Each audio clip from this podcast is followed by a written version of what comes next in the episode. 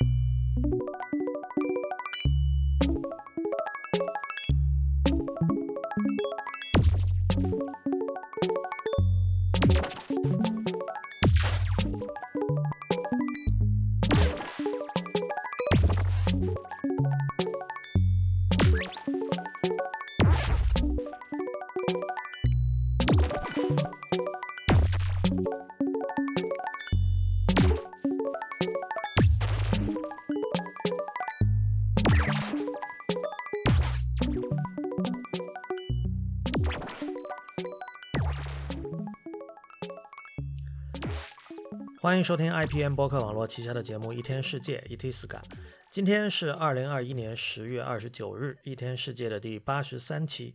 一天世界》是一个在读者和听众的支持和资助下成立的媒体计划。我们用整体型的视角观察当代社会、技术文化以及商业风景，对抗消费主义导向的论述，强调对技术和艺术的敏锐感受力，以及精神和肉体上的强健。我们的口号是。What need have I for that? I am dancing at the feet of my Lord. All is bliss. All is bliss. 如果您喜欢一天世界，欢迎成为一天世界的会员。入会方法请看 member 点一天世界点 net，m e m b e r 点一天世界的全拼点 n e t。好的，欢迎收听这期的一天世界。我们今天有两位嘉宾，他们都是声音艺术家。欢迎张安定和王长存。Hello，我是那个 Zafka 张安定。大家好，我是王成存。呃，我刚才说两位是声音艺术家哈，那可能有一些比较熟悉 IPN 的节目的人会说，这个节目为什么不放到无次元，而是放到一天世界？呃，这个是因为我们今天要谈的话题呢，不只是跟音乐或者实验音乐或者声音艺术有关，我们其实更多的是谈技术和音乐的关系。我认为这是一个非常值得谈，但是现在谈的很差的一个话题，因为因为现在是一个技术时代，就基本上任何东西大家都会希望去跟技术扯上一些关系，然后有了新技术，大家会觉得说，哎呀，这个东西能不能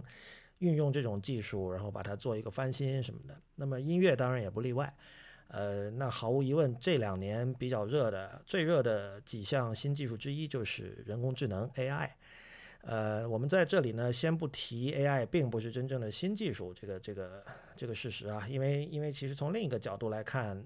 就是大家觉得最最酷最炫的那种 AI，其实到现在都还摸不着边呢。所以从这个意义上说，你也可以说它是新的。但是呢，由于 AI 的热潮呢，大家都会去谈一谈哦，这个音乐有没有可能利用 AI 让它做一些什么新的发展哈？但是就是。目前我们看到的，就是我个人来看哈，就是看到的这方面的讨论，其实都是很有问题的。嗯，怎么说呢？我这里先想讲一个我在一本书里，一本书的开头看到的一个小故事。这个书的名字叫《Electrified Voices》，就是它这个书的这个内容本身和今天其实关系不大，它是讲早期的这种声音媒介，比如唱片啊、还有收音机啊。和日本的这个现代化进程的关系，但是他一开始呢讲了一个故事，是明治时代的这个日本人，呃，其中一个是这个伊泽修二，他是明治时代一个著名的教育家了，那现在在日本历史史上史上都是留得下名声的一个人物。那么他当年在美国读书的时候，跟发明电话的贝尔是有一些关系的，然后他当时看到了这个贝尔的这个发明嘛，然后就是当时他好像是贝尔的学生，同时也是助手。然后呢，贝尔这个第一次发明了可以把语音从 A 点传到 B 点这样的技术，那当年肯定肯定是很令人震惊的一种东西。然后他就这个伊泽修二这个日本人呢，就找了自己当时的两个日本同学，他们是在哈佛读法律的，让他们来这个贝尔的实验室去一起来试一试这个最早的电话。那么一开始先是贝尔对着电话用当然是用英文说了，然后对着那个他那个同学说了几句。那个人说：“哎，能听见哇！”他们就很吃惊嘛。贝尔自己说完了之后呢，又把话筒给了这个伊泽修二，然后一泽修二呢，一开始也是用英文跟他的同学说话，然后说，哎，那边听到了，然后他们都很兴奋。这个一泽由于兴奋呢，就开始情不自禁的用日文开始咕咕叽咕叽开始说，就说哇，怎么这么厉害？这个东西这怎么回事？然后这个时候有趣的事情就出现了，就是电话的另一头，他的那个日本同学听了就说，他说哇，好厉害啊，这个东西日文他也支持哎。这个故事呢，在今天看来呢，就是可能是一个笑话，但是我觉得它很令我感动。就为什么呢？呃，其实像二位，呃，和我，我们，我不知道你们，我我我不能代表你们啊，但我自己就是，如果我们去谈音乐的前线的话，其实我们在音乐里追求的，就是类似这样的一种听觉体验。我们可以想象一下，在人类完全不敢相信声音可以通过电线传播的年代。你听到了这样的东西，然后你会产生一种在今天看来极端荒诞的误解。就我们今天不会觉得说，哦，这个声音只能传某一种语言，我换了一种语言它就传播不了了。但是你可以想象，当年的人听到这样的，或者说观察到这样的一种声音现象，是一种什么样的这种兴奋之情啊？呃，所以我我我觉得，其实我们在谈论技术和音乐的关系的时候，我个人比较关心的是这个层面的东西，嗯。我先讲一下这次录音的由头，就是二位最近都有新作面试哈。呃，张安定那边呢是其实是一个旧作的再版以及新作。呃，王长存呢是有一个其实是一个有很多面向的一个计划，包括一张黑胶唱片，呃，一场演出，还有一个展览。那么我想请二位先分别介绍一下自己的这些这些新作，要不从安定开始？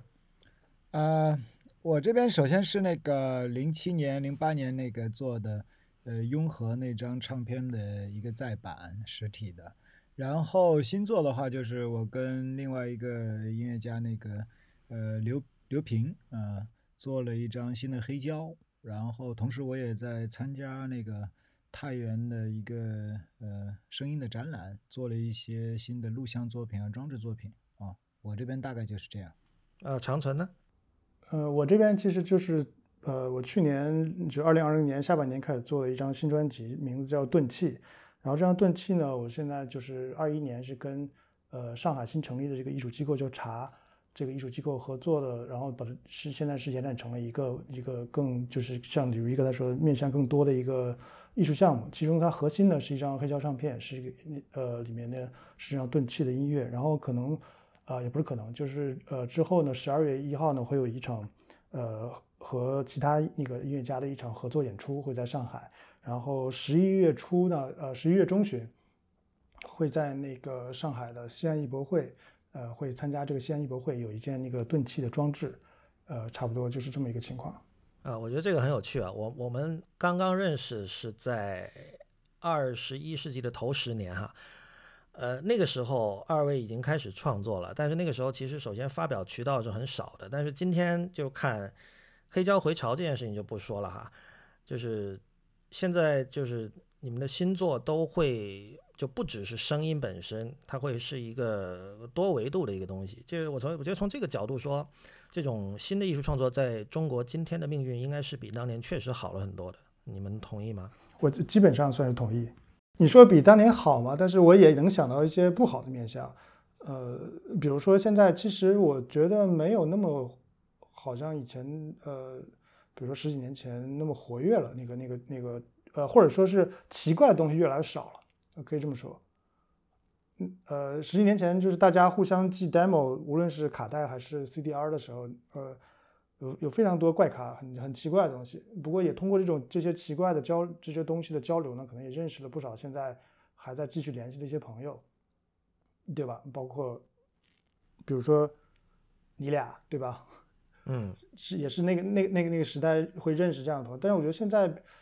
呃，就可能比较少机会听到或看到这种非常怪的，就突出就是能够出乎自己的那种意料的一些一些一些一些。呃，音乐或者是那个声音作品这点是当然。现在的那个出版媒介是非常丰富的，而且丰富到了，尤其是如果你除去这些线下和网那个实体的唱片不说，就是网络出版是其实是方便的不得了。咱们那个时候，比如说我做一张新的东西，新的一张 demo，想让别人听见，其实我觉得当时应该也有人就是用过，就是比如说放在 SoSig 上，对吧？给别人直接给别人下载听到，也是一个途径。要要么就是呃怎么说？要么就是寄 CDR，对吧？但是 CDR 开始时候还好，后来有我觉得挺长一段时间，好像寄 CDR 在国内不是很方便。呃，当然那个不方便的时候，渐渐的随随着一段时间的不方便的网络开始也渐渐的，就是带变成有那个宽带了嘛，所以大家互相交流那个自己做的作品，其实是越来越方便的。但是现在就变成了，嗯，可以说是你真的想把东西放在网上，是一个有很多很多选择。你可以放在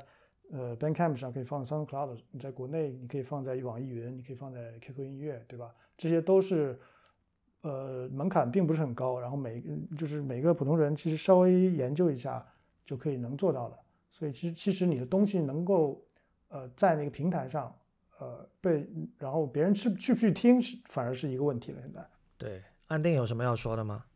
嗯，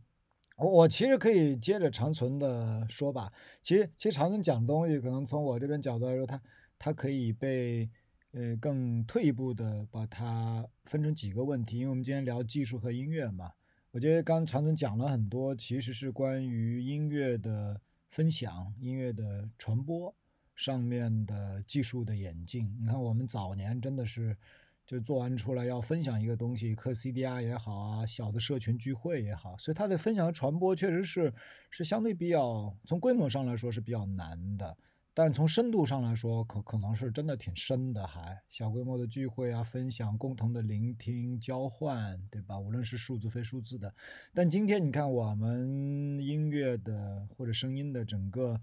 呃环境，它技术所改变的互联网技术，其实现在今天去分享、去交换还是比较容易的。看上去一个人可能按照这个互联网的很理想的一种说法。可能获得他的一千个死忠粉啊，能够更多人听到啊，但实际上我觉得今天交流的那些深度，我觉得是没有以前深的，那种小的社群的感觉，我觉得是比较比较薄的。其实刚才长春也讲到，比如说我把我做的那些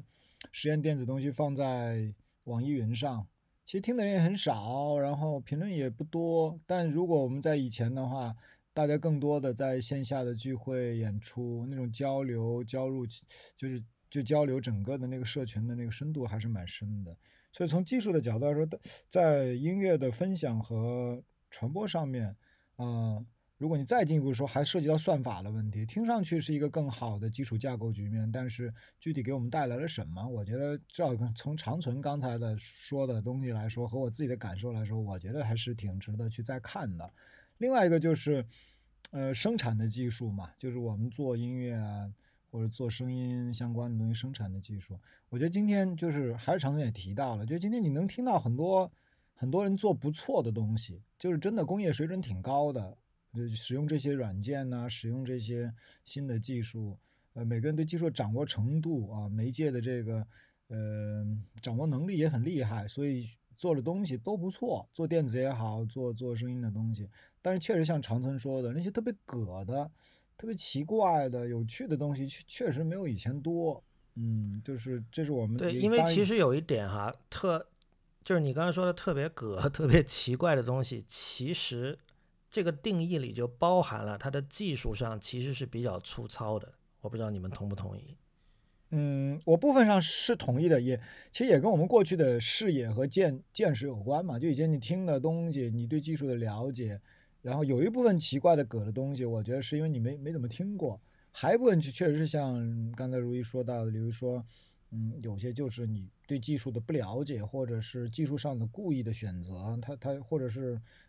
掌握的程度形成的这种粗糙产生的粗粝这种原生的一些很好的东西，我觉得这也是生产上现在。技技术所带来的一些冲击吧，我觉得这个也是。其实为什么找你们两个今天聊这个话题啊？因为因为肯定不是说任何呃新音乐的作者出了新专辑都都都都值得或者说都应该找他们来来聊这个技术和音乐的关系。呃，但你们两个就不太一样，因为安定的话，熟悉他的人可能知道，这本身他是做咨询行业的，然后他之前呢也做过互联网行业，更早的时候还做过记者。呃，所以他其实是有一只脚在科技圈的，可以这么说。呃，王长存呢，相对而言，王长存就你们两个比起来，王长存的御宅属性要要强一点。而在今天，一个御宅属性比较强的人，他可能两只脚，甚至第三只脚、第四只脚都会在这个这个技术圈吧。呃，所以我觉得找你们俩聊会是比较比较有意义的一件事情。那我我我这里还是开始讲具体的作品哈，因为因为其实这次录音的一个契机也是因为听了你们两个在王长存自己的播客。最新的一期，呃，聊到了刚才提到的安定十几年前的作品《雍和》。那这里也先介绍一下，《雍和》是一张，因为安定在音乐上其实也是一个多面体，就是他最早是玩乐队的，他是这个布拉格乐队的成员，呃，这个。年纪比较大的听众，那我们三个其实年纪都不小哈，所以知道布拉格的人应该年纪也不小。呃，对，这就是他是玩乐队出身的。那么，但是雍和这张作品呢，其实跟比如说我们等会儿安定会提到他的新作，又是完全不一样的风格。呃，这个是我们称之为，有时候称之为实地录音。Field recording 有时候称之为音景 soundscape，因为有 landscape 这个词嘛。然后呢，landscape 是用眼睛看的，那 soundscape 就是用耳朵去体验的一种一种音风景吧。啊，日文叫音风景。那么，呃，就是这个其实是当年你刚从广州到北京的时候，然后你在雍和宫一带用录音设备去采录了很多环境的声音。环境的声音当然包括，就是你你有大量的采录是在胡同里进行的，所以有我我们跟这个听众可以想象一下，在北京的胡同能听到什么样的声音哈，呃，这些声音都成为了张安定的素材啊。那么这个当然就是说，如果有人不太了解的话，这个是是一派啦，就像比如说金属乐是一派，朋克是一派，这个是有有这么一波人是做这样的东西的。其实这个这个我觉得是并不难理解的，虽然我知道有一些做这一类音乐的人可能比较抗拒和摄影去进行比较，但我觉得这个比较，呃，至少对于呃门外人来说是比较容易理解的。就是说，我们今天比如上 Instagram 或者任何这种分享照片的这个软件，都可以看到很多人就是随手拍嘛。那有的人随手拍的就很有意思，我不知道你们有没有关注那个上海的 BTR，他是一个译者。也是一个书评人，就是他在 Instagram 上一直拍上海街头的一些很有趣的一些景象。呃，一个人哪怕并没有对摄影有什么特别的认识，我相信都会能够看出他的照片里的趣味。那么听觉上其实是类似的，嗯。但是我上次听了你们俩聊呢，我我其实一边听一边有很多问题啊。这次也算是我就是我我想把这些问题再抛出来跟大家探讨一下。就是首先你提到张安定，你在上那期节目里提到说。你有那种初到北京的新鲜感吗？这个很巧，因为我跟你几乎是同时从广州到北京的，也就是零六年前后。呃，当然对我来说，因为我小时候就常去北京，所以那个新鲜感可能不如你强。但这里就涉及一个问题哈，就是说你在那期节目里谈到北京的这个城市里，你能听到的声音给你产生的新鲜感，是你做这张专辑的一个这个背后的一个刺激因素之一吧。但是呢，这里有一个问题，因为你你你谈到你是当时是花了几个星期，每个星期的周末都跑到雍和去录音，所以你其实是像蹲点，你蹲了很长的时间了。这个有时候就会让我们想到这个，比如说一些写作非虚构写作的一些一些记者，呃，不明就里的人会觉得说，诶，他怎么总能碰上这些有意思的人和事儿，是吧？但是知道的人会知道，他你可能看到只是十分之一，他可能在那边蹲点蹲了。一年，然后里面里面只有一个星期的事情是值得写的，对吧？就这这这个用这个电影的说法，就是偏比是非常非常高的。呃，但是有一个问题是，你作为一个外来者，你去蹲点，你蹲点的时间再长，也不如那些真正住在雍和宫的人。这个我想问的是，这个对你来说是不是一个问题？比如说哈，呃，更更早的时候，就是我们去北京的胡同录音，有一个很常见的大家都爱录的声音，就是歌哨。我不知道北京现在还有没有歌哨的声音了，但是当时就是这这个东西就是，不要说外国人了，哪怕是非北京的中国人去了都觉得很很新鲜。所以任何人，你如果说我要去录音，我一定会想录歌哨的。但是我们可以想象，如果是住在胡同里的人，这个声音可能是平平无奇的。就是我我不知道这方面你有没有想过什么？因为因为有些或者比如说住在雍和那条街上的人。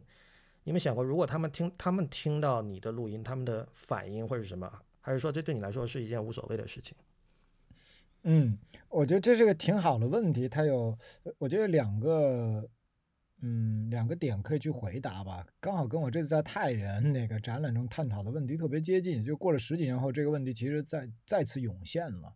嗯，在就是雍和宫的那个时候呢，其实我原来做这个作品的时候，其实并没有一种想法说。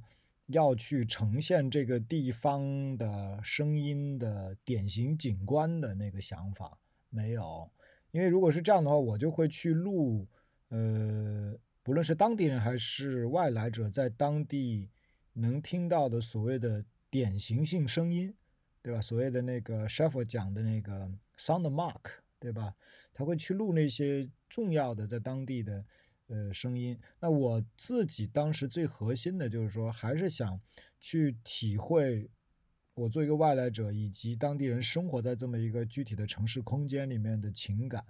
记忆。所以那个是做的跟在广州时候非常不一样的。它没有太多的强烈的那种批判性的考量，它更多的是声音的历史情感记忆。呃，在那个此地本地当地生活的这种。整体的感受，所以最后那个作品它出来的并不是说你在这儿清晰的听到了有歌哨啊，那边听到了有什么，而是所有的这些都混合在一起形成的一个一个一个符符合的一个情感的一个记忆，所以它是那个路数。当我这次在太原参加那个欧宁老师组织的那个太原的那个展览的时候，其实我们又再次在讨论这个问题，就是所谓的这个地方性问题，因为在地方性问题里面就涉及到声音的两个层面。一个就是很多具有独特声响的声音，其实在地方上基本上都是已经消逝的声音、历史的声音、记忆的声音，或者是刚才李如一提到的，当地人其实不太在意，但是可能也挺日常的声音。还有一部分就是说，地方性的声音其实是同质化的声音，也就是说交通声啊什么，在任何一个都市其实你都听得到的。那我作为一个外来者，在呃，太原做项目的时间其实还少于我当时在雍和蹲点的时间。那我在太原，我如何去理解这个城市的当地性？如何去去从声音上去去扩展？然后你到底能干嘛？我觉得这是嗯更深入的，是呃，一个艺术家可以可以怎么面对问题，面对自己想要做的事情的一个一个探讨。所以在太原那边的话，其实我我自己做的时候也是舍弃了这个。所谓的对声音的 sound mark 等一系列的这个追问，还是更多的投入到了具体的田野、具体的声音的行动感受，还是要把艺术家呃自身的行动和观念呃产生的东西赋予到这个具体的在地的生活里面。所以我在太原是在美术馆所在区域游呃闲逛了三天，在那边做了非常多的声音行为、声音的记录、声音的写作。然后再由此转化为那个影片装置等一系列东西，所以所以可能刚才这个回答稍微有点复杂，但总体来说，我觉得那是一个不是一个真的田野记录的过程，而是一个去重塑和重新想象的过程。嗯嗯，我觉得这个其实跟你有乐队背景其实有挺大的关系，乐队和记者的背景吧。就一方面你是有这种书写的意识，另一方面就是说你是有这种其实作曲的意识。呃，我想因为王长存也做过这个实地录音的作品，应该是我没记错的话是《平行宇宙》里面的第二首，对吧？呃，那首其实我怎么说呢？那首是一个比较观念或者行为的一个手法，因为那段录音不是我不是我录的。对我我想问的就是这个，就是说。就是你，你对于刚才张安定说的有没有回应？因为我听过的你的实地录音作品，似乎跟张安定是一种不同的一种路数。呃，我刚才你跟问张安定那个问题，我也在想嘛，就是他作为一个外地人跟本地人的之间的这种，比如说本地人他在那里，呃，其实他不需要去主动蹲点，因为他是相当于常年在那蹲点，他所有声音全都体验过一次。但是我觉得这个反而是对，呃，张安定他做这件雍和这个作品的一个，其实是个优势。因为他是对他来说，这个东西是新鲜的，这个新鲜感的刺激其实是非常重要的。就是你在这里，呃，你可能生活生活了半辈子，但是听了各种各样的声音，但你不觉得这个声音有什么，呃，倒不一定是说这个声音本身上的奇特性，或者说是那种那个特殊性，而是说你无论这个声音是什么，你已经习惯它了，你不会想去，呃，你对一个怎么说呢？人对一个习惯的东西就很难再继续继续进行思考了。没有那种你第一次遇到这个声音时候会触发你的本其他的自身的一些其他的经历，比如说，呃，张定才在其他地方生活的一些经历，一些那个那些一些一些，无论是那种经验上的还是情感上的一些记忆，在当他听到这些北京的胡同里或者说是雍和宫附近这些声音的时候，对他产生那个触发，这个是本地人没有的，所以我觉得这个呃，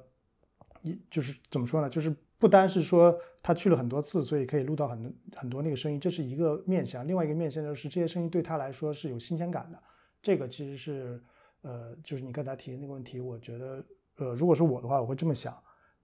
嗯，我觉得哈，就是新鲜感。我我首先做一个声明哈，就是呃，如果听过我之前的节目的听众应该知道，我并不是站在这种新鲜感的对立面，就我并不是那种坚持所谓。一定要是本地人才有资格怎么怎么样？我不是那样的人。就像我的有一个关于日本的节目叫《灭茶苦茶》，那我开宗明义我就说我是中国人，作为中国人用美国人的视角来看日本啊。呃，但是这里有一个问题，就是说如果我们把呃 field recording 实地录音这个概念稍微扩充一下，那么我们刚才谈的是一个人真的拿着录音设备走到环境里，走到城市的环境里去录音。但是呢，大家可能知道，就是这两年有很多这种，呃，怎么说再版的一些计划，就是大家去挖掘，比如说六七十年代的，呃，比如委内瑞拉的实验摇滚，或者越南和泰国的 funk，或者这个这个迷幻摇滚，因为这些音乐大家以前不不，大家以前只知道哦，六十年代美国、欧洲有很多这个迷幻摇滚，但是我们现在发现，哇，原来越南也有，是吧？其实我觉得这样的一种尝试也算是一种实地录音，就是说你你不是拿麦克风去录，而是你去找磁带，你可能你真的去越南，然后你去那些没有人要的一个大筐里面有一大有一大堆这个就是堆满了灰尘的磁带，从里面跑啊跑啊跑出来听啊听啊，发现你去找沧海遗珠嘛，这种找到了你觉得很有意思，但是呢，就是这种东西呢，你们可能知道啊，就是这这个西雅图有个叫 Sublime Frequencies 的一个厂牌。他是比较早走这个路数做这种再出版、再版唱片再版的。那么他呢，其实是有人对他有一种批评，就是说，因为一个人是一个人时间精力有限，你是不可能进入这么多语境的。Sublime Frequency 的唱片我也听过很多，我也买过一些。但是呢，比比如说刚才提到的什么这个六十年代的这个泰国的摇滚乐或者那个什么诸如此类的哈，我听着确实觉得很有意思。但是这种有意思。它的意思究竟在哪儿？就像我给这个王长存的新唱片写的那个内页文案里我说的，近年很多人会想听，比如说女性电子音乐家的音乐，或者说非白人电子音乐家、电脑音乐家的音乐。那这个背后可能是说，哦，我们已经比较熟悉 Cage、Stockhausen 那些欧洲和美国的电子音乐家了，我们现在想听听其他国家的。但问题是，嗯，我们真的了解这些人吗？就比如说像我我在听那个雍和的时候，有一个感受就是说，在最后一段哈，最后一段首先我觉得很有意思。我我觉得那那那整整个三十分钟的作品呢，其实很像我在多年前为那个 Ubu Web 就 ubu 点 com，呃选的一个中国实验音乐选集里，我选了安定的另一首作品，是在用香港的这个实地录音的素材做的。我觉得这个是安定你特别擅长的一种东西，就是。去做实地录音，然后把它们裁剪成一种介乎于作曲和实地之间的东西。就里面有一些声音，明显你是可以听得出是什么是什么，比如是汽笛，或者说是念佛机或者什么。但是我觉得你的一个特点是在于背后总铺着一些声音是抽象的，这一点我觉得在雍和的这个末尾应该算是高潮了。我觉得那个是有非常明显的体现。对我来说，那个末尾基本就像是流行歌曲。因为它它就像是，就是因为它背景有人声嘛，人声在念什么，我现在不太记得了。但是，就是那个人声就像是一首流行歌曲里的歌词，有歌词的那个唱的那部分，然后背景铺的，呃，我知道你也是通过你在现场录的声音，把它经过处理之后铺出来的一种，呃，听感上非常抽象的声音呢，其实就像是比如说加了挖音器的吉他，或者加了某种效果器的某种声音一样。那么现在我们一起来听一下这段。说也懂。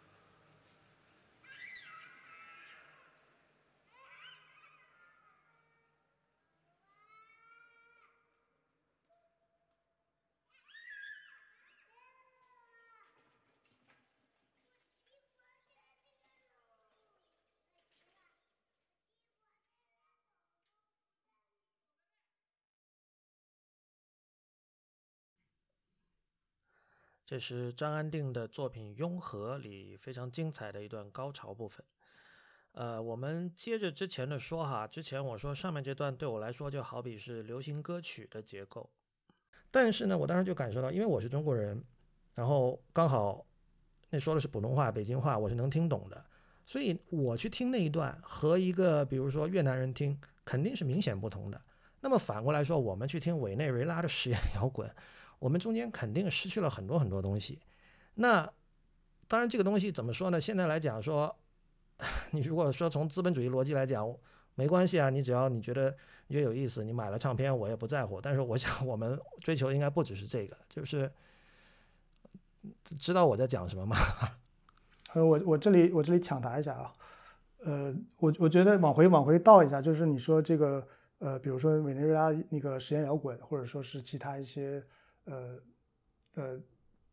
就是一些不太大家对大家不太熟悉地方的一些音乐那个场景，或者是文化的场景，这些录音呢，呃，在我看来，其实不能算是实地录音，或者是不能算是 field recording 这个范畴，因为我其实对实地录音还是这个这个下面包含东西，其实是有一点点洁癖的。我觉得这个东西其实有一点像，在我看来更像有点像采风或者说是采样。所以说它呃，我其实很多年前我其实不太喜欢，就是别人就提到说拿着录音机去什么地方是去做采样，其实我一直不想有不想去做采样，也不想去做采风。这不过这是我个人的选择了。我是觉得这种，嗯，就像你那个那篇那篇那个那个文章里面写到的，就是说，嗯，当这些白人去听这些音乐的时候，或者不是，或者说不是白人，现在比如说咱们去听这些那个北京瑞拉的摇滚，或者说是那个那个那个那个柬埔寨的摇滚音乐的时候，呃，其实是有一，其实我觉得这里面有一种呃非常奇妙的，无论你是肤色是什么，有一种非常奇妙的白人心态嘛，就是你你说的那个，嗯，那个文章里面也提到了，就是这里面其实有一种。呃，我现在让我不是很舒服的一种有一种俯视的姿态在里面，我觉得这个呃是怎么说？这个这个就是有点像采风带来的那种感觉。你是一个呃那个呃，其实你都不用去国外，国国内有这么多少数民族，你去很多少数民族的地方去，呃，我不是说这样的呃行为做出来东西不好，我不是否定这样的那个行为，我是觉得这样呃以这种方式去介入去录音或者说是去做一个创作是非常难的。对我来说非常容易的会被那些呃那那些那些那个怎么说比较呃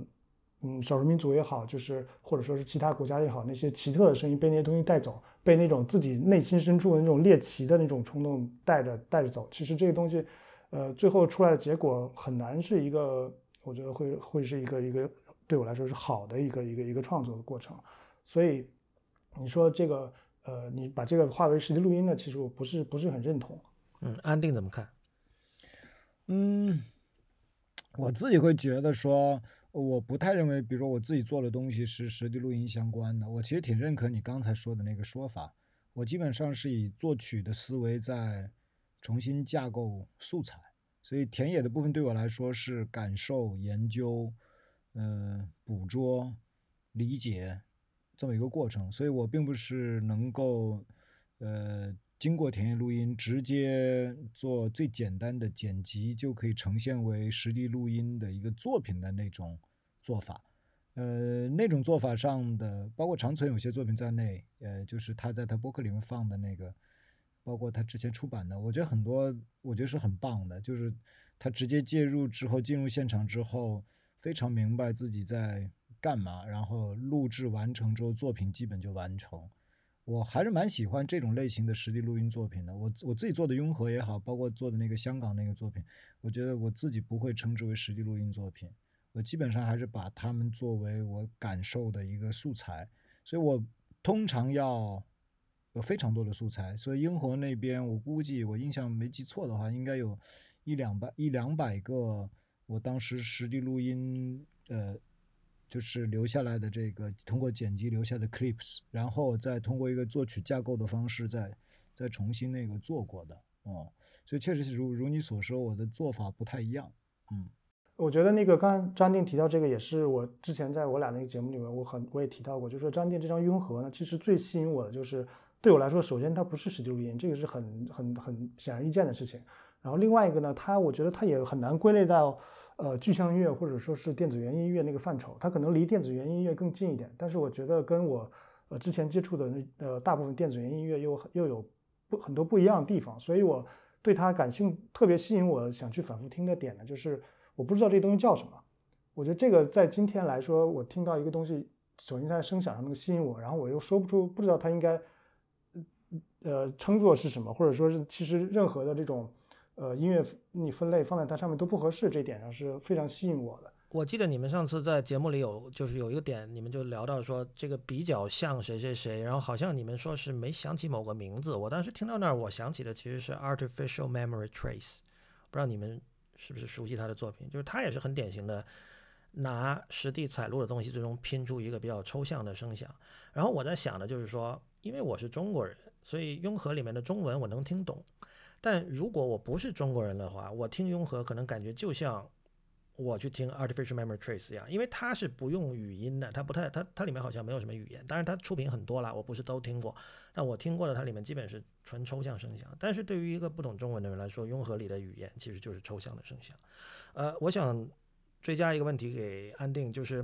你刚才说的那个，就是说你你其实我我其实明白，就是你的这跟我原来的这个预想也是一样的，就你情感上或者说你的创作习惯上是更倾向于一个你是一个乐队人，你是一个乐队思维，这是不是为什么你在和王长春的节目里你说做完了雍和之后有很长一段时间你就没有再做基于实地录音的作品了的一个一个原因呢？因为当时听到这儿我是觉得有点奇怪的，比如说。一个玩金属的人，他不会说哦，我做了一张金属唱片，那么接下来我有五年我不做金属了。但是你似乎你当时那个说法好像给我这样的感觉，但这这个是为什么？嗯，就是其实我跟长春有点像，就是我们俩在做东西的时候，在创作的时候，每一个阶段其实都有他要解决的问题。呃，长春在应该是两三年前了吧，在 OCAT 的双个展上，因为也做过一次那个。我跟他的那个对谈嘛，然后当时我们就聊到了长存创作里面对于规则的琢磨，无论是你，比如你在文章里面写他那个克隆音乐会，就对于如何生产一个东西的规则，生产那种类型的音乐，还是说长存在其他非音乐的这个呃作品里面，网页的作品呐，多媒体的作品里面，他都是其实挺琢磨这个世界生成的一些规则，然后他用他的技术的手段不断在。学习这些规则，模仿、挪用、错用，然后产生了不同的结果。这种结果之间又保持一种幽默感，一种有趣的、有趣的这个他的判断、他的情绪在里面，甚至都是没有情绪的。反正就是这是他的生产。那我自己的创作里面其实也会有它的核心的一个部分的一个逻辑。就其其实核心逻辑就是每一个阶段我都在。解决一些问题，这些问题通常都包括我自身的感受和我对世界的一个看法。所以，实际录音对我来说，其实一直是一个，嗯，或者说声音吧，一直是我去理解这个世界、了解这个世界、介入这个世界的一个一个方式。所以在广州的时候，我对他的理解是说，你看这些声响，它经由政治、经济的资本的安排。所以我当时录的东西、做的东西是那样的，啊，写的文字是那样的。到了北京之后，我觉得，嗯，这个太抽象，太没有人味儿。我要进入到人们真实的、更真实的生活，忘掉批判性的视野，去理解在一个声响之内的情感记忆，不要搞那些虚头巴脑的。哦，那我就明白了。所以听雍和，你会感受到确实可能有比较强的 emotion 的东西，像梦一样的东西在里面。所以基本上雍和我做完之后，对于这个点上的东西，对于什么叫都市的声音田野，以及在其中生活对声音的看法、想象、情感这一部分，我就觉得我能够做的事情就差不多了。如果再做一个，那可能就是比如说上海的弄堂，对吧？我就觉得就是那个是属于你会觉得这样有点重复是吗？重复在创作上来说，它只是个重复，因为它对于你自身来说，无论从你创作的手法、创作的观念来说，就就就没有新的东西了。所以它的核心在于我对于田野的理解到了一个点上。所以后来中间过了好久之后，也没有过好久吧。其实其实同步做的就是我在虚拟世界做的嘛，就 Second Life 做的。其实那个是我第一次拓展对田野的看法，就是说虚拟世界。声音的生产，对吧？游戏世界的人，Second Life 里面的人，他们也在生产声音、制造声音，所以这个是对田野的拓展。一直到中间又停了好多年，我再做的时候，我就直接面对社交媒体上面人们生产的话语、语音和其他声音。当然，很多做实际录音的认为人声不是实际录音的一部分，对吧？但对我来说，它就是个田野。这个田野是声音文化，对，但不不同人不同的看法嘛。所以我也是每个阶段做某个阶段的事情要解决的问题，所以这也是我刚才说为什么不做的，后面就不做了。就再做的话，我觉得可能就是另外一个版本的雍和而已。对，嗯，这里其实有个相关的问题啊。首先我稍微补充一句啊，就是我觉得这个多少还是跟这种基于实地录音的作品，它没有一个比较被接受的一个成熟的一个生产和流通体系。有关，因为比如说，我们能说，比如一个一个摄影师，假设，比如一个专门拍亚洲题材的摄影师，他拍了香港，然后他就去不，他就不拍首尔了吗？不会的，因为就是说，如果有杂志找他去拍首尔，他就会去拍首尔。但只不过这个生艺术这种东西呢，它就不存在这样一个体系嘛。就是比如说你你现在接受了委托，你要去做这个太原的项目，你就去做了呀，对吧？所以我觉得这个还是就，但是如果你是纯自主的在做东西，那可能确实有你刚才说的那种那种那种担忧，就是说我干嘛还要做这个呢？对吧？我我我已经搞清楚这是怎么回事了，我对我自己已经有这个交代了。那我其实有个相关的问题，就是说，因为你在跟长存的节目里提到了那个加拿大的应该是前辈级的这个音景音乐家，就是 Hildegard Westcamp 的那张叫《Into India》，那么这张唱片呢是二零零二年出的。但是它的录音年代是九十年代，所以我发现这里这就有一个很有趣的地方，就是他是在隔了很多年之后，才把自己当年去印度的时候录的很多声音拼成了一幅画面。而你雍和其实不是这样，雍和就是说你录音的时间和你最终拼接的时间相隔的是比较近的。那这里涉及一个问题，就是说，嗯，记忆本身就是不可靠的，而我觉得对声音的记忆会尤其的不可靠。我想，如果比如说你过了五年之后，你再拿，比如说你现在你做一个，比如说雍和 remastered，或者雍和 remix，你现在如果你还能找回你刚才说的那一两百个 sound clips，你重新拼的话，你觉得会不会很不一样？我觉得会不一样，因为它确实，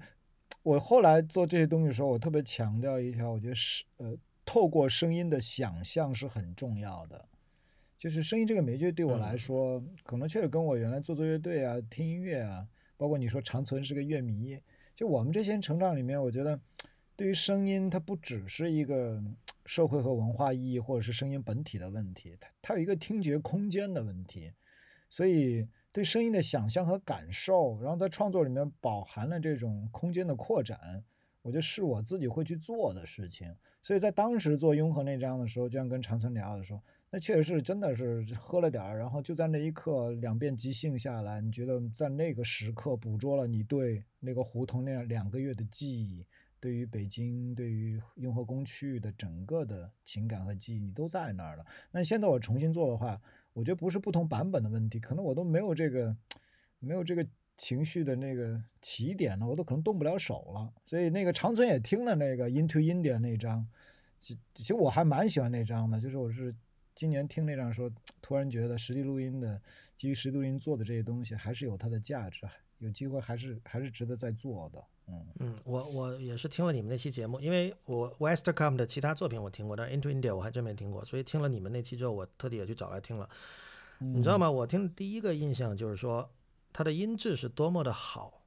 这个就涉及到一个问题哈，就是说，因为你们在那期节目里也聊到了现在这个录音设备的普及化和大众化的问题。我们可以想象，一个人如果在一九九零年代，呃，有这种意识去做这样的作品，并且呢，他能有这样的便携设备带出去去进行这样的录音，那个设备的品质肯定不会是很差的，啊，它的价格也不会是很低的。但是今年就现在这个年代就不一样了嘛。这个我们都知道的，这个电女女性电子音乐家 Leticia Sonami，她早年她跟我讲，她出去旅行是带着台式机去巡回演出的。就是那个时候，就笔记本电脑的这个算力可能还不足以支撑它所需要的东西吧。所以就是说，呃，我想说什么呢？比如说现在 iPhone 哈，iPhone 的每一代发布会，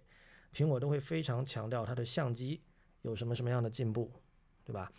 而我们知道，就是现在 iPhone 的现在，不要说现在了，几年前已经是这样了，就是它的这个相机的这种能力已经远远超越了普通人所需了啊。那么但是我们很少听到，比如说他说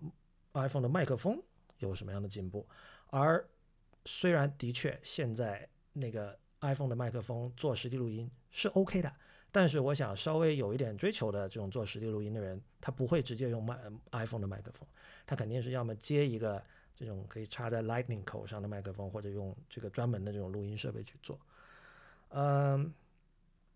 所以我觉得其实。所谓的录音设备的普及化，并没有带来任何东西啊。这个当然了，有一个老话题，就是说人类是一种视觉中心的动物嘛。因为我们看到相机的普及化，这个我觉得从二零一零年开始，已经有人说，就最好所谓最好的相机是你能够随身带着的这那一个，说的也就是智能手机了嘛。就不管你的，因为那个时候大家都在讨论说，哦，你智能手机的相机很好，但是还是比不上数码相机。但是你如果你不随身带你的数码相机，也是白搭嘛。呃嗯，这里所以从那个时候也是刚好。呃，我说就是刚才你说，呃，你刚才说到那个呃，比如说最好的相机是你随身带的那台嘛。就我觉得这个其实也可以反过来想，就是你不论这个东西有多重、多笨重、多大，就算它是个台式机，就算是一个很大的一个开盘带的一个录音机，就是你只要随身带着它，它就是最好的，对吧？也可以反过来这么想，就是你 你只要扛得动。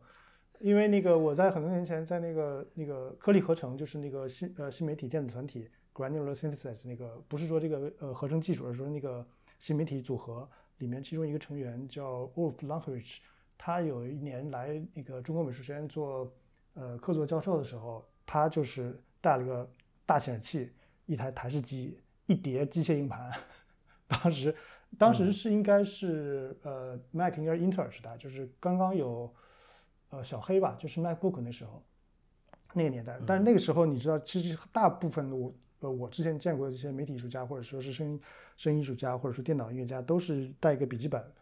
呃，已经在用笔记本了。对，对对，因为从那个那个 G 四开始，大家基本上就主要用笔记本了嘛。但是我觉得也也可能是因为那个呃那个 Language 它需要的那个，因为处理视觉的这个这个运算机能和对显卡的一种要求，另外一个就是它对。它很多视频文件的那种，嗯，体积巨大，所以它需要随身带很多块硬盘，所以这也是可，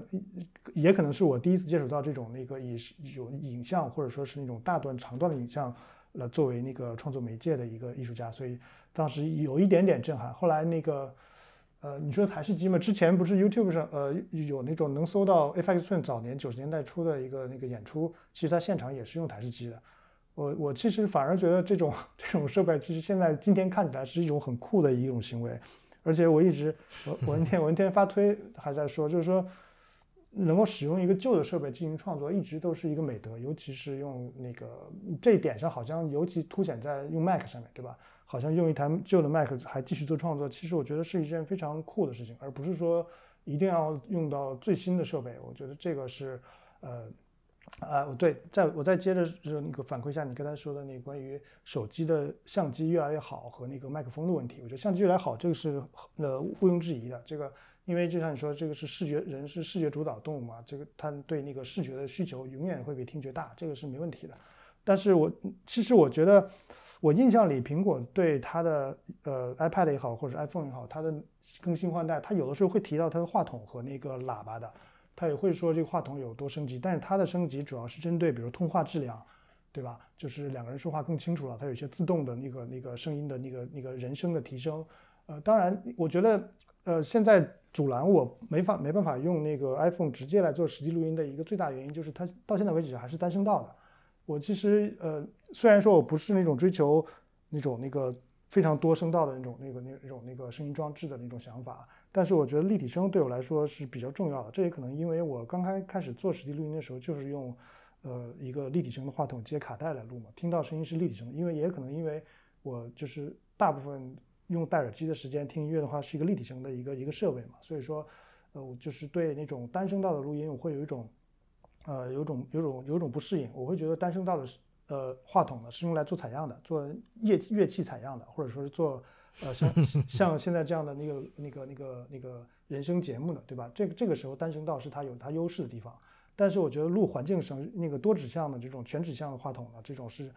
需要录至少至少是立体声的，我觉得才能就是可以可以可以，我觉得可以可以可以称作是一个一个实际录音吧。另外就是你刚才提到那个 Into India India 那个作者，那那个那个作者名字我还就是多亏你能念。Hildegard Westerkamp。啊，对对，就是我就是他。呃，是几年之后才把它那个出版，就是做好出版成那个唱片的嘛。但我觉得这个其实我有一点点那个那个同感，就是我在那个我自己的播客里面放出来的很多实际录音呢，其实有相当大的一部分是至少四五年前的东西，就是录了很久放在那儿，然后嗯，有一段时间是不知道这东西录了干嘛。我当时就是一种那个呃，有一种冲动，就是说这个声音我一定得要要录下来，但是录下来能能干嘛呢？我其实当时并没有想。而且过了很多年，很多年我也没没有想到，不是没有想到，而是说根本没去想的事情。所以很多我硬盘里面攒了很多这种东西，然后直到呃过了四五年之后，五六年之后，你再去听它的时候，反而我觉得跟我在当时录它的时候那心态是不一样的。而且还有一个呃促使促使我去呃最近把那些东西翻出来发在博客里的一个原因呢，就是呃最近呃学了不少这种做声音后期的一些一些一些手法。其实我会我会觉得我就是有一有一些很很实在技巧，可以让这个录音，即使你的录音设备没有那么好，但是可以让你这个声音的音质听起来比它比你的录音设备要好。所以我就是最近也在尝在我尝试学习各种各样的这种那个做做做实际录音后期的这个方法。啊，对，我想说的是，其实是什么呢？就是说，嗯，我认为哈，就是这个麦克风的这种在一定程度上的普及化，并没有带来呃实地录音，不管我们把实地录音当成艺术还是不当成艺术，就是说我们没有看到一个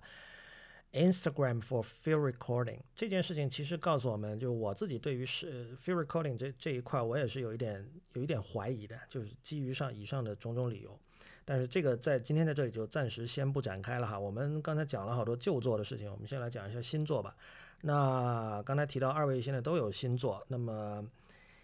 安定和对和跟你合作的那个人的名字究竟是读刘批还是？他读刘批，但是我们通常读刘平，因为这样减低认知成本。他自己也觉得大叫他刘平没问题。对，他是职业画家，对，也是职业鼓手。那字念批啊，我我一直以为念平。那那是一个异体字，它是它是上面一个不要的不，下面一个数字十，然后这个字其实是不一的异体字，它两个字都是读 p，。对，就上面一个不，下面一个一。对，呃，对，反正就是安定和刘批一起合作了这张叫《念完这首秩序的诗》，这张也是还没出版，但是很快就要出了，要出一张黑胶，对吧？对对对。嗯，然后长城就是刚才提到叫钝器，就是迟钝的钝，呃，器器器什么？君子器器的器，嗯，器皿的器，器皿的器，武器武器的器，因为它英文是叫 blunt weapon 嘛。呃，这两张其实是你们觉不觉得有一点像啊？那你得你是你先评价一下，因为我我们都是当事方，你是第三方啊。不是你对于你自己的作品是当事方，你对于长城作品不是当事方。嗯嗯，你要说像的话，其实我我我大概明白你那个点，就是它好像都有那种呃，比如说有鼓，有那种节奏，有那种呃，或者简单说有那种有简单的歌曲的结构，这点上是有共通的。这个有点小看我吧？没有了，我的意思其实是说。我的意思其实是说，也如果用一句话形容，就是这两者都有点像是故意掺入了一些苍蝇屎的有节拍的电子音乐，就是故意掺入了一些笨拙的，呃，可能让人不舒服、让人觉得怪诞的地方的，呃，有节拍的电子音乐，这是我觉得比较近似的地方。嗯嗯，对，这个我长同意。啊，长城对长城，你先说说。对，就是我我第一次听到那个刘平跟那个呃张安定他那张是他们还在创作阶期呃阶段吧，应该是是去年吧，是不是去张安定家工作室玩，然后他们在做呃一首新的曲的时候，然后那个我听过也听过一段，我当时就觉得这东西太奇怪了，这个这个我当时也是一样跟听到雍和有点相似的想法，但是我当时反映的是那个。我第一反应是那个那个这个 Ru Ru Gramophone 出出版的一些那个爵士乐唱片，就是一些说不清它是 Rugramphon 不是出了一些有电脑跟爵士乐手合作的一些一些一些唱片嘛？我我其实挺喜欢那那批那批作品的，但是我呃但是刘平跟张定这个又不一样，因为那个很明显就是他们那个比如说这张他们那呃这张新作里面的很多曲子，它的节奏上是非常复杂的，有很多很多很奇怪的拍子。然后那个詹定的那个旋律部分也非常怪，呃，我我倒不是说是，我怎么办？现在是变成一个我一直在说好像是一个非常猎奇的人，但其实我不是这样的，我是我是我并不是很喜欢猎奇的这种角度，但是我比较喜欢那些让我听了以后莫名其妙的东西，呃，所以就是我当时听了以后，我就非常期待他们这张那个新的新的新的唱片，然后今年就是。呃，前前一阵儿有一个月还多长时间，那个张定发了我他那个他们做后期的一些完整的曲子，我听了以后，我就觉得这个真的是太特别了。这个无论是其实不光是在中国的音，就是那个这个音乐的，呃，我没有听到过类似的。其实，在放世界范围的话，其实也很少有就是这种这种方向的尝试。所以，我是非常期待这张黑胶唱片出来的，然后能够能够听到它最终的结果的。这个就是我对那个詹定他这张那个他跟刘平合作这张唱片的一个一个最初的一个印象。钝器，呃，我今天又，因为我昨天还跟长春说，因为我之前在旅行嘛，我说回来用音箱听，嗯，感觉好多了。就是因为音箱听的时候，长存的节制，然后在制造这些节奏和旋律中的，嗯，李如也说到的这种 笨拙，就是故意的笨拙，以及在规则之间穿梭的，呃，因为我知道长存的性格，有的地方他故意留的东西，或者是他觉得很有趣要要放的东西。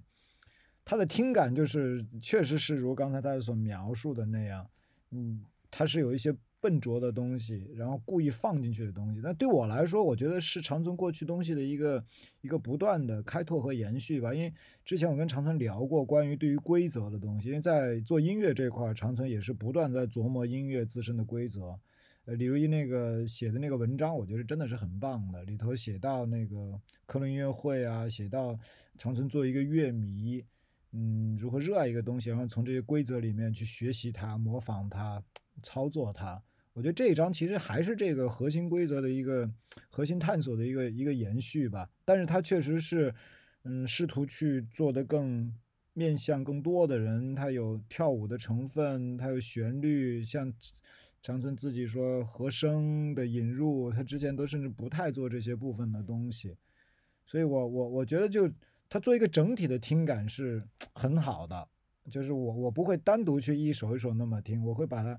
整体做一个好像是一个声音的结构，它里面有些东西笨笨的，那有些东西旋律，你你觉得上面飘的这层哎很美，下面这层呢它故意歪一点什么的，你就觉得嗯又是长存在捣乱呢，就是就是这种感觉。然后声音质量我蛮喜欢的，就是长存对声音的控制还是真的很好的，就是每一个。每一个低频，每每一个声音的那个出来的，嗯，所以我今天咱们那个聊之前，我还在听呢，啊，嗯，呃，就是技术对于这两件作品的这个，在这两件作品里的地位是怎样的？比如说，你们有没有为了它去学习或者甚至开发新的这个技术？嗯，对我这边来说的话，我跟刘平的合作，我觉得是。是一个很好的事情，因为因为刘平的音乐的基础呃训练是挺好的，他也是一个怪咖，某种意义上有有一些天才的部分吧。他的鼓是自学的，所以他的乐理啊各方面都不错。那我自己是完全是零乐理嘛，零训练，也也没也没从小训练过乐器这些东西，所以跟他合作的时候，相当于。我们俩在观念和感知上很多东西一致，但是他有比较好的乐理和结构性的基础，所以我们俩能够合起来弄。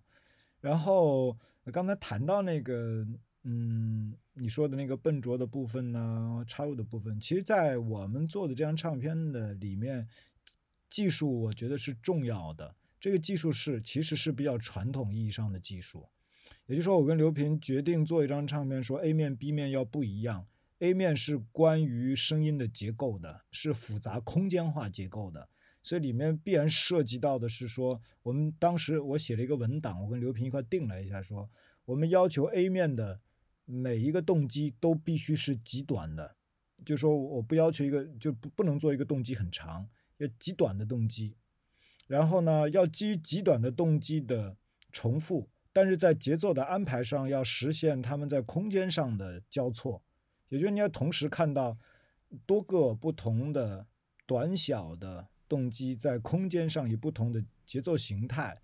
呃，然后空间移位形态，就相当于听 A 面的那些鼓手的时候，你要感觉到一个人在一个声音的空间里面转动他的头部，可以看到不同的东西的运动。但 B 面呢，我们就做的比较线性，其实 B 面相对来说就比较悦耳和传统一些。但它也有一个很清晰的秩序的规则，就是 B 面是基于一个线性逻辑去发展的，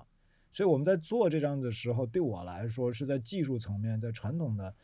作曲的技术层面，我是学到了蛮多的。然后跟刘平合作也也很好，把我们两个人的东西，因为他也是个是个很很强调这个秩序的人，所以我们把这个东西定了下来，两个人一块做还蛮哎哎，嗯你说你说他也是个很强调技术技术呃秩序的人，我觉得你不是啊。所以我其你刚才说的其实解了我一个惑，就是就是你这张作品啊，在我看来，你你觉不觉得它是你的一个？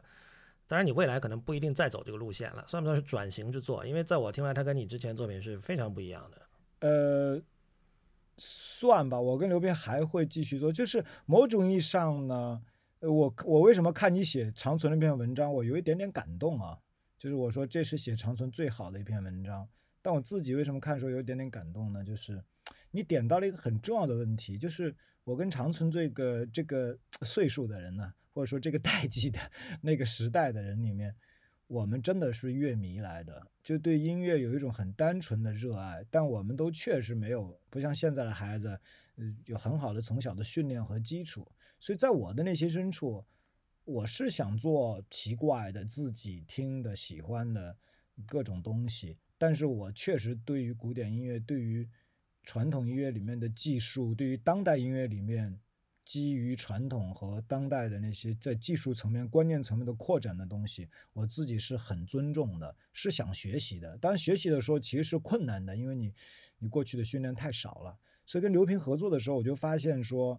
他因为有有这些一部分的训练在，所以我跟他的很多想法能够去，就有一部分想法在他那儿，我能够得到实现，然后他的很多东西在我这边也能得到很好的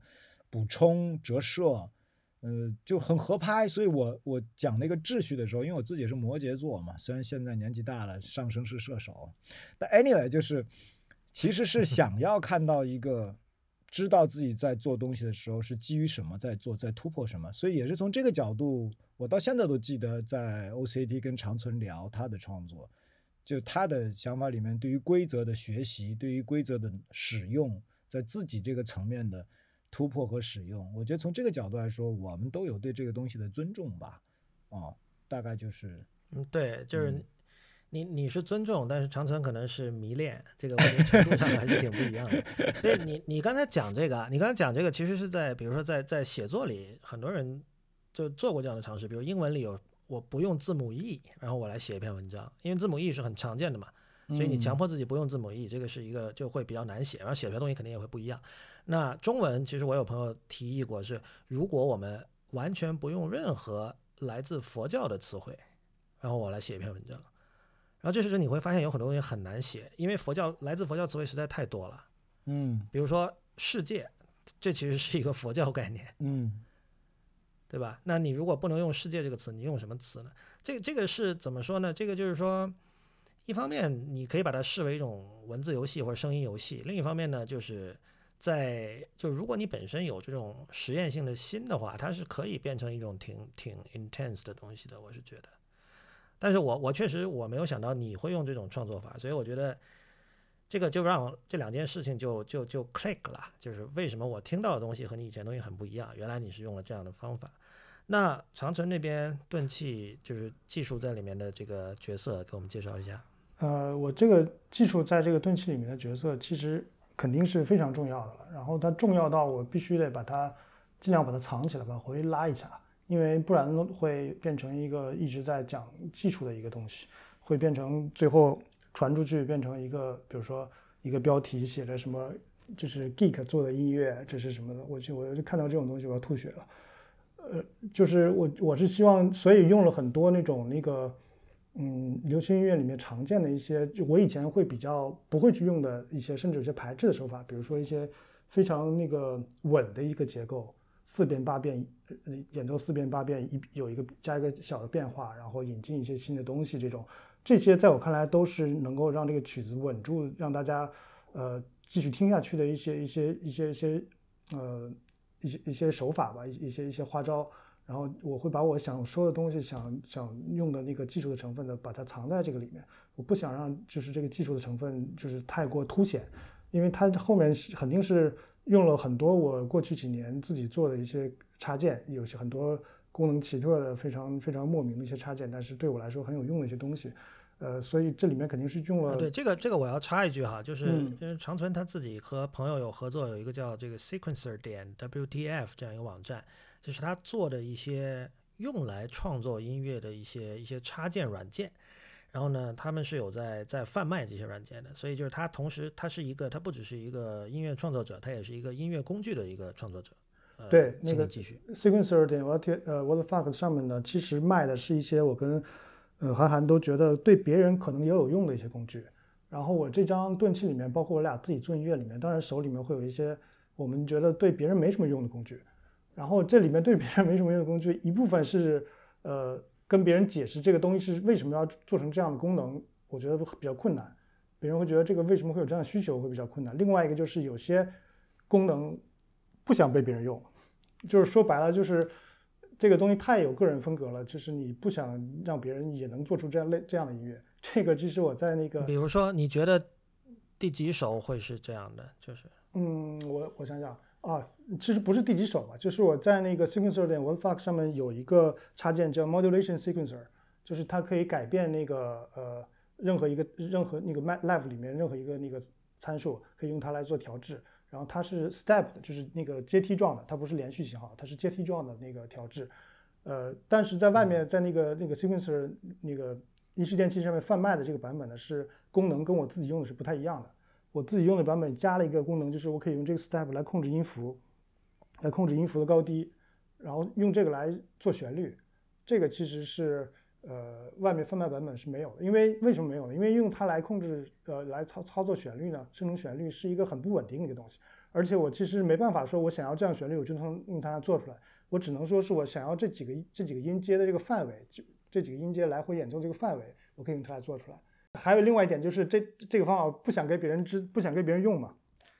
这这也是一个比较比较重要的点。不过这个这个版本我发给过台北的一个朋友，就是我们也互相交流过，就是呃，同我觉得跟朋友一起分享这东西没问题，但是跟那个别人去解释自己为什么要有这种这这样的功能，我觉得就比较比较困难。另外，这个我刚才说这段，其实我也以前看过 Taker 一篇采访嘛，他们就提到别人问他们为什么不做软件开发，为什么不不做那个音乐软件来卖，然后他们的回答 就是很简单，因为不想让别人做出 Taker 的音乐。然后就呃，所以说，但是这个听起来很奇怪啊，就是说，嗯难道他们做出了那样的工具，别人就可以做出像他们那样的音乐吗？呃，我觉得是这个，这个绝对是。如果他的 patch，嗯其实之前 a t a c k e r 有的唱片他会呃故意放出来一个 patch 的片段，那个 patch 运行起来以后，确实你怎么去调它参数，听起来都是 a t a c k e r 不光是呃那个不，但这样这听起来是一个对他们的一个非常低的评价，就是好像他们做的东西只是因为他们用了那样的工具。呃，不是他们用了这样的工具，而是他们创作了这样的工具。他们在创作这工具的过程，其实是他们做音乐的过程，是这样的，就是不是说他们有了这样的工具，所以你们做这样的音乐，而是说他们呃有有这样做音乐的想法，把它实践出来，做成做了这这样的工具，然后可以呃做出这样的音乐。这个就像我大学的时候忽然发现网上可以下载到音速青年的乐谱一样，我那时候一直想扒音速青年的歌，觉得怎么扒都不对啊。后来那个下他们乐谱之后，发现他们那个调弦方法跟普通的对，调弦大法，对，然后调弦按照他那个调弦调法以后，我直接弹空弦，怎么弹都是艺术青年，我就当时开开心的不得了，然后还把吉他我印象也很调调断了，呃，就是非常开心，就是跟下载到 Tiger 的 patch 是一一种类型的兴奋，所以就是我我那个做音乐里面有很强的，就是很强的部分是这个呃工具的这部分，这个这个这部分这部分那个或者说是技术的部分，所以说我在钝器里是非常有意识的、刻意的在把这个东西往回拉，就是我把它隐藏起来。我想让那个别人接触到的是一是一个是一首是一首歌，是一首是一首乐曲，而不会说上来就呃接触到我这个。所以这个钝器里面，我其实在那个用合成器的音色上是呃我自己努力做到非常克制，因为我那个我的我做现场的话会用一些非常呃更更怎么说更夸张一点的音色，但是我在钝器里面其实很多很多音色还是就是比较比较呃比较克制的，这这些都是其实有意在在在这么这么设计的一个一个呃一个一个希望把这个技术这个这个层面把它隐藏起来的一个一个一些手法吧。对，这样听起来这个作品就变得像是一个概念作品了，因为就是我是觉得它跟呃我在文章里写到的你的那个科隆音乐会一样，就是跟大家交代一下，这个是长存对于 Keith Jarrett 的那个 The Corn Concert 那张钢琴即兴唱片的一个一个戏仿。他也是用软件设定了各种规则，然后做出了一张这个钢琴独奏唱片。那么，就是我觉得这两张唱片一个共同点就是它很简单，但它的简单是有欺骗性的。就像你刚才讲的这一堆哈，就是说你你光是听钝器，其实是听不出背后有这些。听听钝器，可能甚至会觉得它是一张很平实的唱片。我觉得有很多人会有这样的感觉。那么，但是如果你这样一解释，这样听起来就是说，其实怎么说呢？就是说你你是在就你刚才说的这个把把某些东西藏起来，成了这个作品的趣味的一部分，可以这样理解吗？嗯，也可以这么理解。但是你说它平时的一部分，这个也是因为我做好了，呃，也是我做好这些音乐之后，然后起名，整体就起名叫钝器的一个原因吧。就是它听起来，就是你单纯来听的话，可能是一些，呃，甚至有一些，甚至有些曲子甚至听起来有点普通的一种、一种、一种结构的曲子。我觉得这个其实是，但是每个曲子里面都有一些，嗯，怎么说，呃，跳脱或者说是不太不太正常的一些存在。无论是节拍上的，还是音色上的，或者说是那个调音上面的一些一些一些一些设计，所以这个其实是我做钝器，呃，没有这个其实怎么说呢？都是我做完音乐之后对这些音这批音乐整个的一个一个想法。因为你俩可能也知道，比较了解我，就是我不是那种先定了呃专辑那那个曲子名字然后去做音乐的人，我是做做了以后再有名字嘛。所以说这些都是我之后会想到的。所以这个在做的这个过程中呢，其实是有点呃呃。下意识的在在在在在朝这个方向去走，然后做出一批东西之后，然后回头去听的话，会把这些想法总结出来的。你说的这个就是你说这个可能偏观念性的这个想法，其实是后来自己想到的一些一些，相当于对自己的一个一个一个回反过来的一个思考吧。嗯，其实今天在节目开头我们听到的就是王长存的这张新专辑《钝器》里的 A 面的第二首《脚缠》。呃，我一开始以为这个是在戏仿贝多芬的《月光奏鸣曲》的第三乐章啊，不过后来问了，知道其实是偶然。那么我们现在一起听一下专辑里的另一首曲子，也就是 B 面的开场曲《休息区》。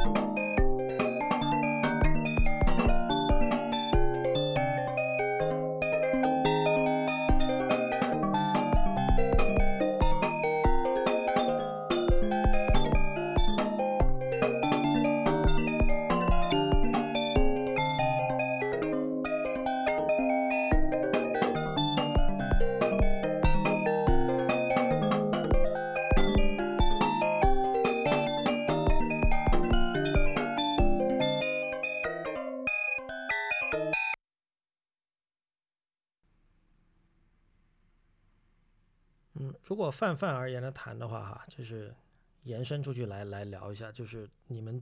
觉得你们对于现在的这种技术狂热以及它跟音乐的关系，你们怎么想？因为我们都知道有很多完全对音乐其实是并不了解的人，在蠢蠢欲动的在在在谈论或者在期待着 AI 作曲之类的概念。但另一方面呢，我们又看到在技术上非常专精的人，他们也在确实在有在做这方面的研究。但是呢，其实在我看来哈，如果说 AI 作曲有任何值得期待的地方的话，它其实是一种二十世纪以来严肃音乐或者说艺术音乐的延长线上的一个一个节点，就是从比如从十二音体系，从勋伯格开始，到后来。噪音开始进入，对吧？然后这整个一串嗯具象音乐、电子元音乐，就这里的每一项，其实都能够让当时的人体会到我在本期节目开头讲的那种明治时代的日本人到了美国第一次听到贝尔发明的电话的时候那样的一种一种一种震慑感。那么，我觉得，如如如果说 AI 是一件值得 AI 作曲是一件值得期待的东西的话，它也必须做到这点，而不是说。它可以很好的模仿出，比如莫扎特的风格或者巴赫的风格，这样的事情当然一直有人在做，而当然这样的事情从科研角度说是非常有价值的，但是从艺术角度上，嗯，就是我觉得是非常，我我认为是没有价值，而且是非常无聊的。所以二位对这个问题有什么想分享的吗？嗯，安定先说，安定先说，嗯嗯，我某种程度上我是受益于这些技术，就是。嗯，音乐软件里面各种插件呐，包括那个现在的混音的很多做母带的很多的软件，逐步使用这些算法，我觉得对我都很有帮助，太他妈提高效率了。做个东西就是基基础的工业水准嘛，就你做混音做做母带的时候，我觉得声音质量确实会好很多。你不用太这么执念去学习那些基本原理，尤其像我这种又不是理科，有些东西真是搞不太明白。嗯，他对我有帮助，尤其在乐理，在其他方面能帮帮帮我好多忙。但我我我到最近两年，我有一个很深的感受，就是我觉得音乐是人类的本能，就是一个人唱歌，一个人演奏一个声音，一个人使用任何一个器物去制造声音，去去表达情感。去度过时间，去创造空间，我觉得是我们有的本能，去跟天地沟通。我觉得这个东西是每一个人都可以去在日常中使用的。所以，音乐的社会性，音乐对于人的这个本然生活所具有的日常价值，我觉得，我觉得现在是有点。有点确实要要被拉回来的意思，所以技术越强大，就像刚才李如一说的，越能制造任何类型的大师的高所谓的高门槛、高技术的这种类型类的那个作品，我觉得越反过来说，留给我们的空间其实反过来越大。那我觉得就应该有更多的个人可以创造各种乱七八糟的音乐。我觉得这个才是好玩的，所以有的时候你你你，我说你有这样的感受，跟你有孩子有关系吗？没有关系，我觉得跟我到了一定的年龄之后，我觉得音乐往技术上去走，就是一个个体是很局限的，但是音乐在通往一个人的精神世界，通往更广阔的世界上面，我觉得是无限的。尤其尤其像这次我在太原的时候，作为一个声艺术家去参加一个展览。我其实后来作品里面基本没有什么声音，我做了很多音乐，我做了非常多的音乐。那我做这些音乐的时候，我并没有抱有一个要做一张唱片呐，做一个什么，而是真的在当地有一些，哎，投入啊，有一些情感，有一些接触，就就想表达。就像我给那露台做了一些氛围音乐，给那个呃录像，除了实际录音，我做了一些。底层的一些声音设计啊什么，那我也我自己给他配了很多音乐，我觉得是我很重要的一个日常。现在我倒不觉得说一定要出张唱片突破某些东西，这是我心态上的一个转变吧。尤其是你说面对未来技术 AI 这些东西，那我觉得那是我的音乐，那 AI 做的，那我这鬼他妈知道是谁的音乐。哦，对我我非常同意你说的刚才的这一套，因为为什么呢？因为就是其实人。开口唱歌，其实我们广义上说哈，就是唱歌跟说话其实是一回事情。就是人的声带振动是人所拥能够拥有的天然的权利，很少这样的权利很少，它是其中之一。但其实现在呢，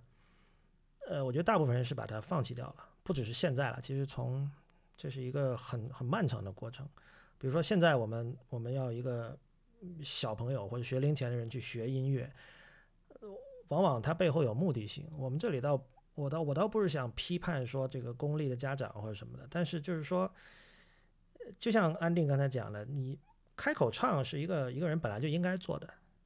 就它不是一个应该去培训的事情，而要能够形成这样形成这样的环境呢，其实对家长的要求是很高的，就是家长就是简单来说就是家长得会听，但是现在会听的人也变得越来越少了。而你刚才说的这个呢，其实有点可以把它视为一种音乐领域的 back to the land，就有点像六十年代嬉皮文化开始，就是是对一种对对对体制的一种反抗吧。呃，但是另一方面呢，我也觉得确实就是因为因为现在在科技圈的整个论述呢，已经开始非常强烈的在开始反思，比如说社交网络。还有互联网，还有智能手机这些东西对于人类社会造成的影响。那现在其实是大家是，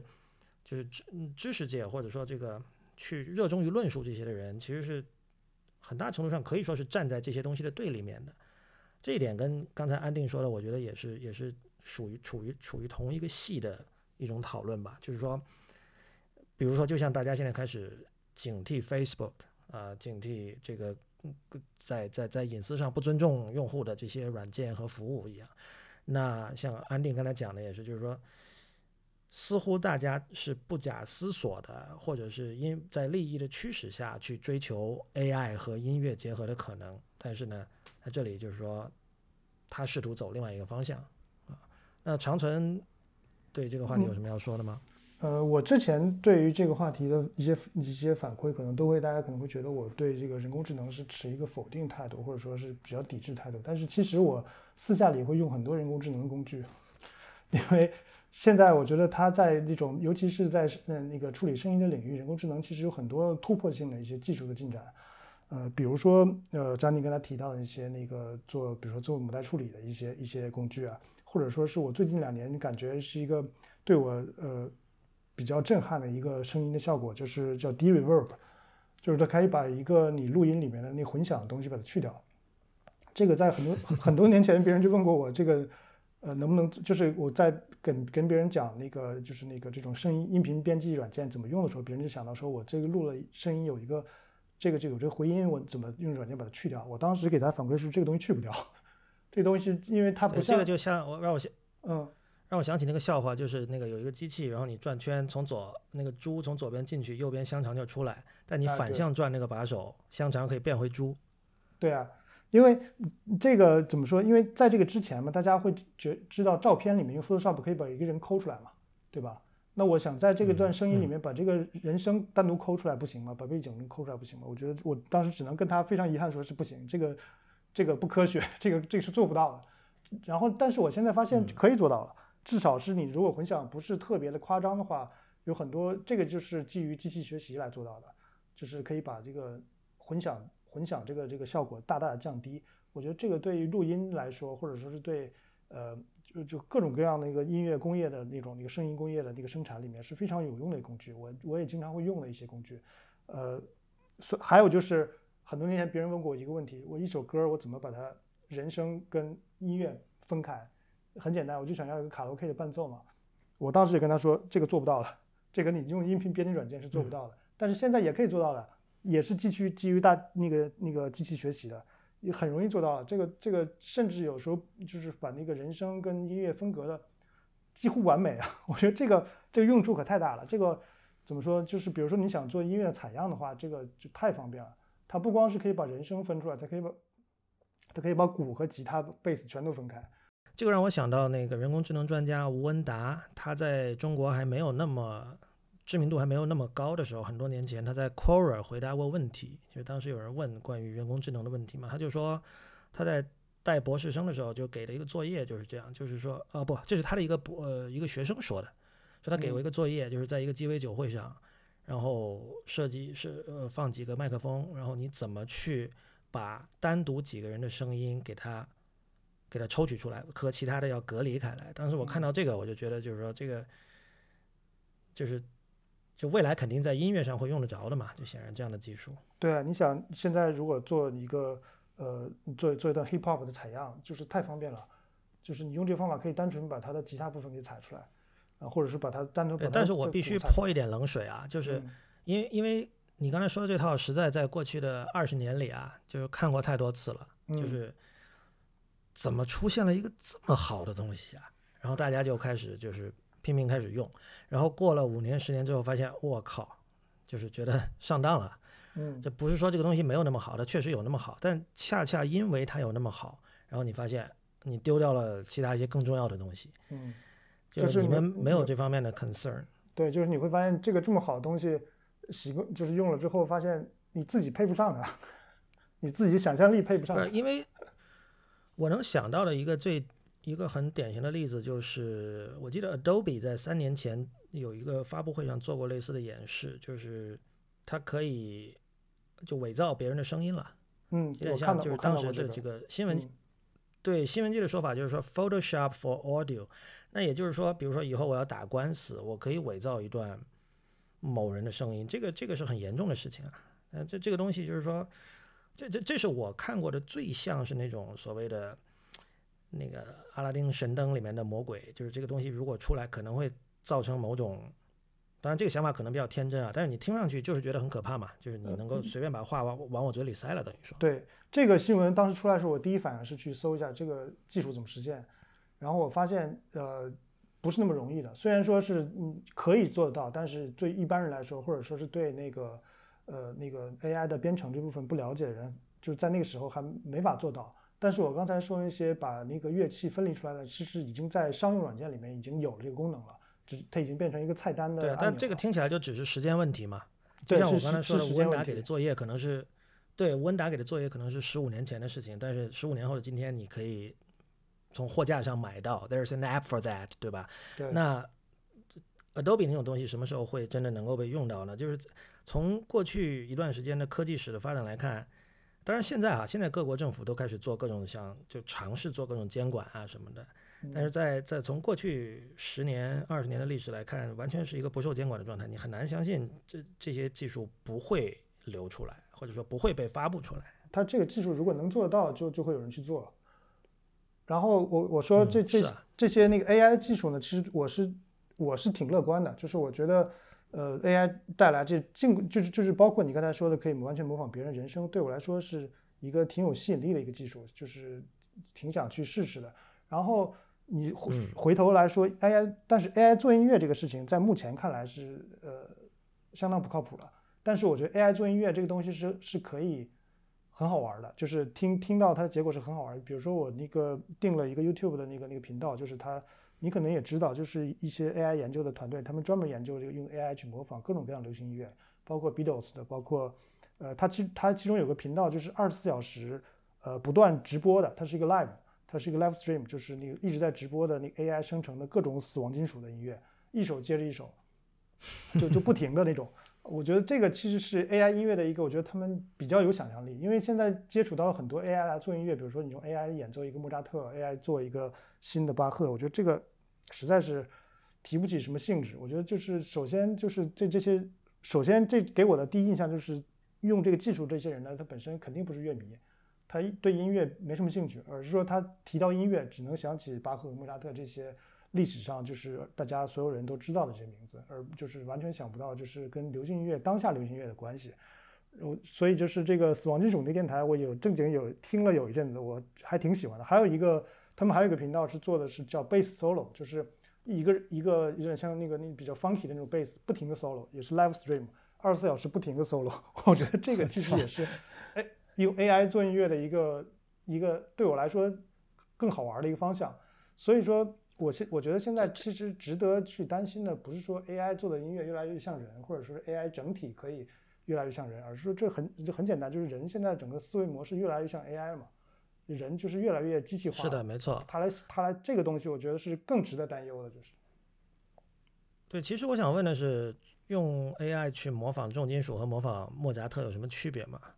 呃，你刚才说那两个频道，在我看来跟其实是比较像色情片的频道了，就是它是。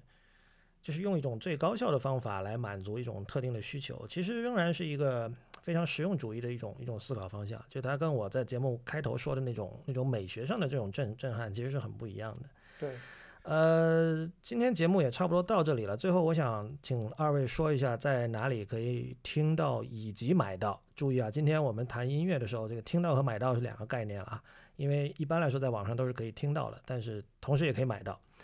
呃，安定先说吧，就是这张你和刘批那张是大概什么时候会出，以及在什么地方可以买到？呃，跟刘平这张应该是十一月底就印制完成了，然后可以在读音唱片的线下渠道、线上渠道都能买到。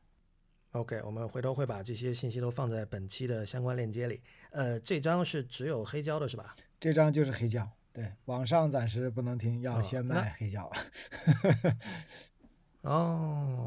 这像是那个电影先上几个月是吧？对对对，嗯长存也介绍一下钝器的各种，就是演出的时间，还有唱片的这个购买渠道，还有线上收听渠道。呃，其实跟那个呃詹定那个有点像，基本重复一下，就是十呃十一月六号应该是在上海首发黑胶，啊、也不能说在上海了，是网上会同步有一些那个微店会首多个微店来同步来那个发这张黑胶。当然，在那个茶的官方的账号上是肯定会有发这个黑胶正式发布的文章的。然后就十一月六号是有这个黑胶实体的正式发布。然后之后呢，那个在呃十一月十一号在西安艺博会呢，就是会黑这个钝器这个呃作为一个装置，作为一个视呃音视频装置。因为那个我这个十一首曲子里面，其实每首曲子还有一个视频作品，这个在装置里面会体现出来。呃，然后之后在十二月一号呢，会有一个正式的这张黑胶的一个可以算是黑胶的那个呃不这张那个专辑的一个发布会吧。呃，不能说是发布会，就是是我跟那个范妮的一个合作演出，是可以是作为一个这个音乐专辑的一个第一次的公开的演出吧。呃呃，范妮呢，她是那个这次以那个，她是一个我今年去年认识的一个非常好的一个音乐家，然后她这个对这个合作机会我是非常兴奋的，因为我们俩是打算十二月一号在这个上海的上海交响音乐厅，就是那个捷豹交响音乐厅，在这里做这场那个合作演出，他来做打击乐，我我这部分是电子音乐的部分，是一个呃相当于一个钝器的一个呃怎么说呢，一个一个一个一个一个变化，它跟那个专辑的曲目和那个曲子发展方向会有一点点不同，所以就是我自己是非常期待这个这个现场演出的。然后关于听专辑的情况呢，其实呃怎么说？也是一样，先发黑胶，然后之后会上数码的。会上 Bandcamp 和 Streaming，Streaming 可能就是在线流播可能会稍微往后推一点。你们都先发黑胶而不是 CD 的原因是，你们会觉得今天有 CD 播放器或者光驱的人会甚至比有唱机的人更少，是吗？呃，我我不这么觉得，我觉得有至少有光驱的人可能还是相对比较多的。呃，但但是先发黑胶的原因，我觉得这个可能也是我这边比较个人原因了。我确实是我现在连光驱也没有，我现在 只有一个唱机。我觉得黑胶还是有一些物质上的鉴赏价值吧。它的封面，因为我们选的都都是很好的，就是刘平他职业画家嘛，选的他的画什么的，就就质量音质效果确实挺不错的，有收藏的欲望，就大家收一个东西吧。对，对嗯，音乐的实体，我觉得还是值得被收的。是的，这个黑胶拿手里的实体感，这个就是就就是很明显嘛，大家凡凡是摸过的都知道，它跟 CD 还是差别挺大的。另外就是我这张钝器其实花了挺多心思在设计内页和封套的，所以说这个柳一可能也已经知道了，我现在就不剧透了。马上十一月六号就要发布了，这个内页里面就是我我觉得是花了，真是我能想到的东西全都全都全都放进去了，然后也是我呃很很很多年我自己也没见到过这种这么值得去玩的一个内页了，嘿这么好玩儿的一个内期待啊内容这么多的一个内页。嗯，是啊，不过我们我们我之前跟长春也在聊这件事情，就今天的一个悲哀是卖唱片都得靠这些东西，要么是做彩胶，呃，要么是内含这个四十八页的这个什么什么内页文案和大量未发表的照片什么的，对所，以这个也没有办法吧，可能今天就是这个样子。不，这些东西其实就是就是构成黑胶的实体感的，所谓实实体感的一部分的。对，其实我们可以想象，在六七十年代的时候的黑胶完全没有今天这么豪华的，就你你你现在买回当年的有些唱片，其实里面甚至有的连那个内页都完全没有的。那些内页的纸壳都是很普通的纸哦。对对对对对对，嗯，我前几天买那个 Attacker 那个呃呃 Excel 那张那个四碟的那个四张黑胶的那那个唱片的里面，它连连内侧的塑料袋都没有，就就一张就一张盘放在个硬纸壳里面。嗯，对他们可能是有一些特别的这种美学上的这种要求，就像他们老是全黑演出什么一样。但是安定和我刚才说那种，就是说这其实恰恰说明现在黑胶变成了手工艺品嘛，而以前只用的差是因为它是工业生产品，它其实是为了降低成本才用的差，肯定是这样。对，对，那么今天这期一天世界就到此结束，感谢二位嘉宾，也感谢大家的收听。呃，我们还有博客，它的地址是 blog 点一天世界点 net，b l o g 点一天世界的全拼点 n e t。如果您想成为一天世界的会员的话，入会方法请看 member 点一天世界点 net，m e m b e r 点一天世界的全拼点 n e t。我们在周究会馆和刹那图鉴，也就是 Twitter 和 Instagram 都是叫 at 一天世界的全拼 IPN。最后也欢迎您收听 IPN 旗下的其他精彩节目，具体详情请访问 IPN 点 Li。我们下期见。